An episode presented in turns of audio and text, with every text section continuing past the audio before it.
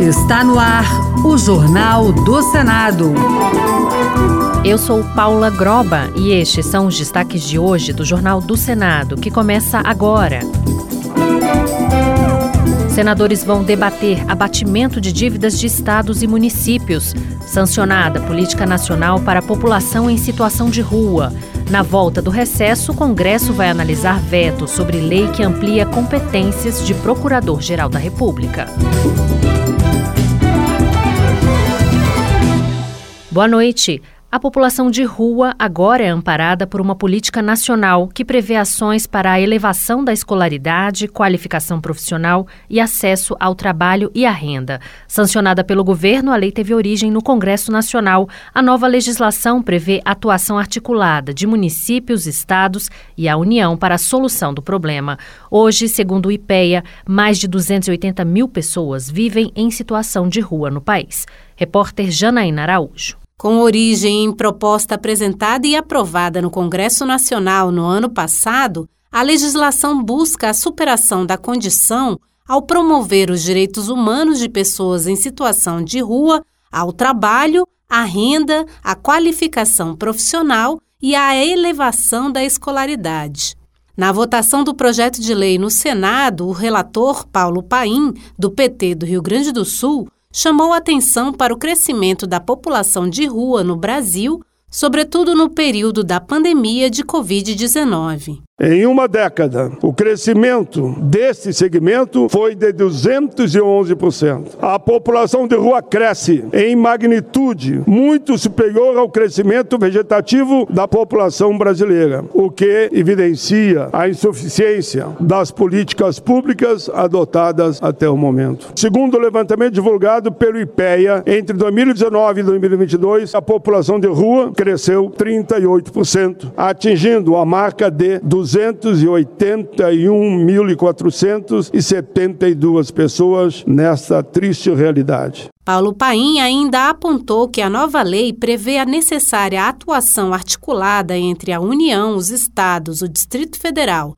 e os municípios para resolver o problema no país. Se, por um lado, a implementação de políticas públicas voltada para a garantia da dignidade humana das pessoas em situação de rua é atribuição direta do município, com apoio do Estado, por outro, a União tem um importante papel na coordenação, na harmonização da política e no financiamento das ações a serem adotadas. A aprovação da proposta no Senado incluiu uma sugestão ao texto associando a importância do trabalho para a população de rua como ferramenta para a redução dos problemas com álcool e drogas. O senador Isalci Lucas, do PSDB do Distrito Federal, defendeu que o Congresso Nacional inicie a discussão das propostas sobre uma reforma administrativa para adequar o tamanho do Estado à arrecadação do governo. Segundo ele, o custo para manter a estrutura atual é elevado e de nada vai adiantar as novas regras de tributação promulgadas no fim do ano passado se não houver mudanças na organização do Estado, que precisam abranger também a informatização de processos e o controle de ações. Eu vejo que nós deveríamos apressar a discussão e votação não é, da reforma do Estado, porque de fato, além de ter um, um, um gasto muito alto e o governo gasta muito e gasta mal, né, a gente precisa de fato informatizar o governo, controlar, não é? é? buscar controle e redução de despesa, o que não vem acontecendo. Então, há sempre a perspectiva de aumentar alíquotas, aumentar impostos. E aí eu fico preocupado, porque de fato é? as pessoas não, não recebem aqui a contrapartida do imposto. E o senador Magno Malta, do PL do Espírito Santo, disse ter cometido um erro ao votar favoravelmente a chamada PEC da Bengala, aprovada em 2015. A emenda à Constituição permitiu que ministros do Supremo Tribunal Federal e dos tribunais superiores se aposentem compulsoriamente somente aos 75 anos de idade.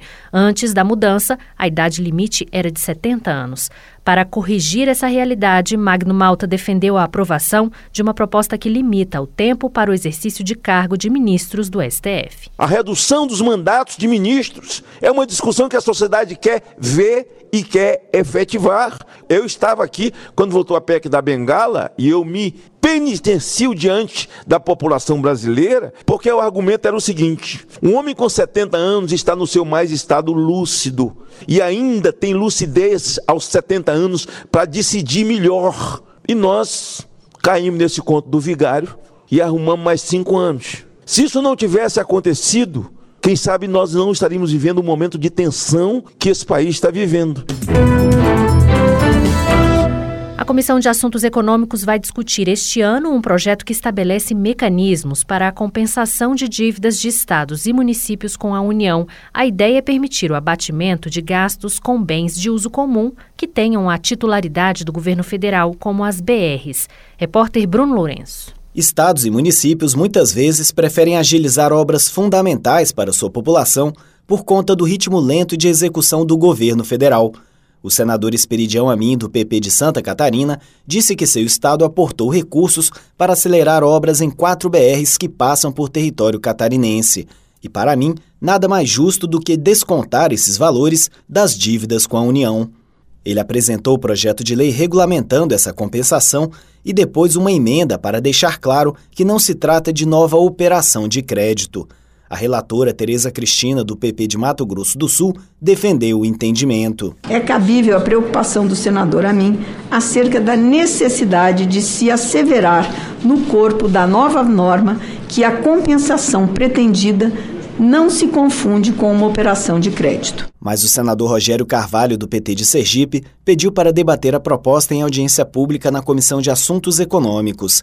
Ele disse que, como os estados do Sul e Sudeste são os mais endividados, seriam justamente eles os mais beneficiados em detrimento dos demais. Por isso, acredita que é preciso aprofundar a análise da matéria. Então, descontar de dívida é uma forma de tirar recursos do Tocantins, de Sergipe, da Bahia, de Alagoas, do Acre, do Amapá, do Rio, do, do Rio Grande do Norte, da Paraíba, do Piauí, de Rondônia, de Roraima, dos estados mais pobres. A audiência ainda não tem data definida. A atividade do prático profissional que garante a segurança da navegação nas áreas costeiras foi regulamentada por lei. A proposta que deu origem à nova legislação foi aprovada em dezembro no Senado. Repórter Luana Viana. A atividade de praticagem auxilia o comando de navios para garantir a segurança da navegação na entrada e saída de portos, canais, terminais e em áreas de preservação ambiental. Agora tem regulamentação. O presidente Lula sancionou a lei que estabelece custos e características do serviço como o tamanho da zona de praticagem e as regras que o prático deverá cumprir para manter sua habilitação.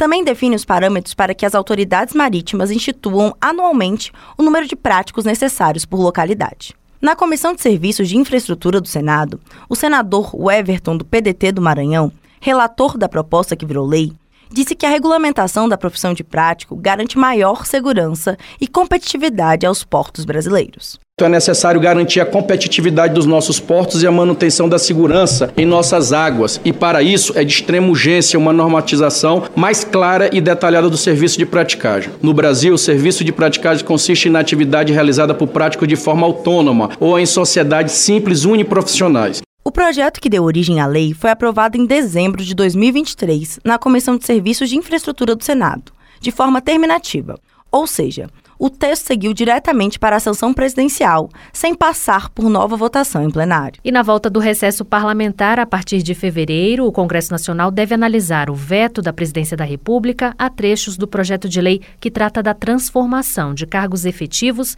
em cargos em comissão e funções de confiança no quadro de pessoal do Ministério Público da União.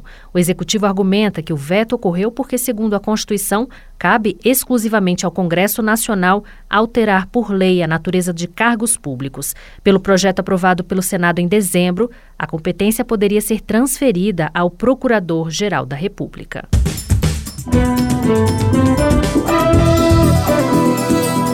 Com trabalhos técnicos de Eric Bento, o Jornal do Senado fica por aqui. Acompanhe agora as notícias da Câmara dos Deputados. Boa noite e até amanhã.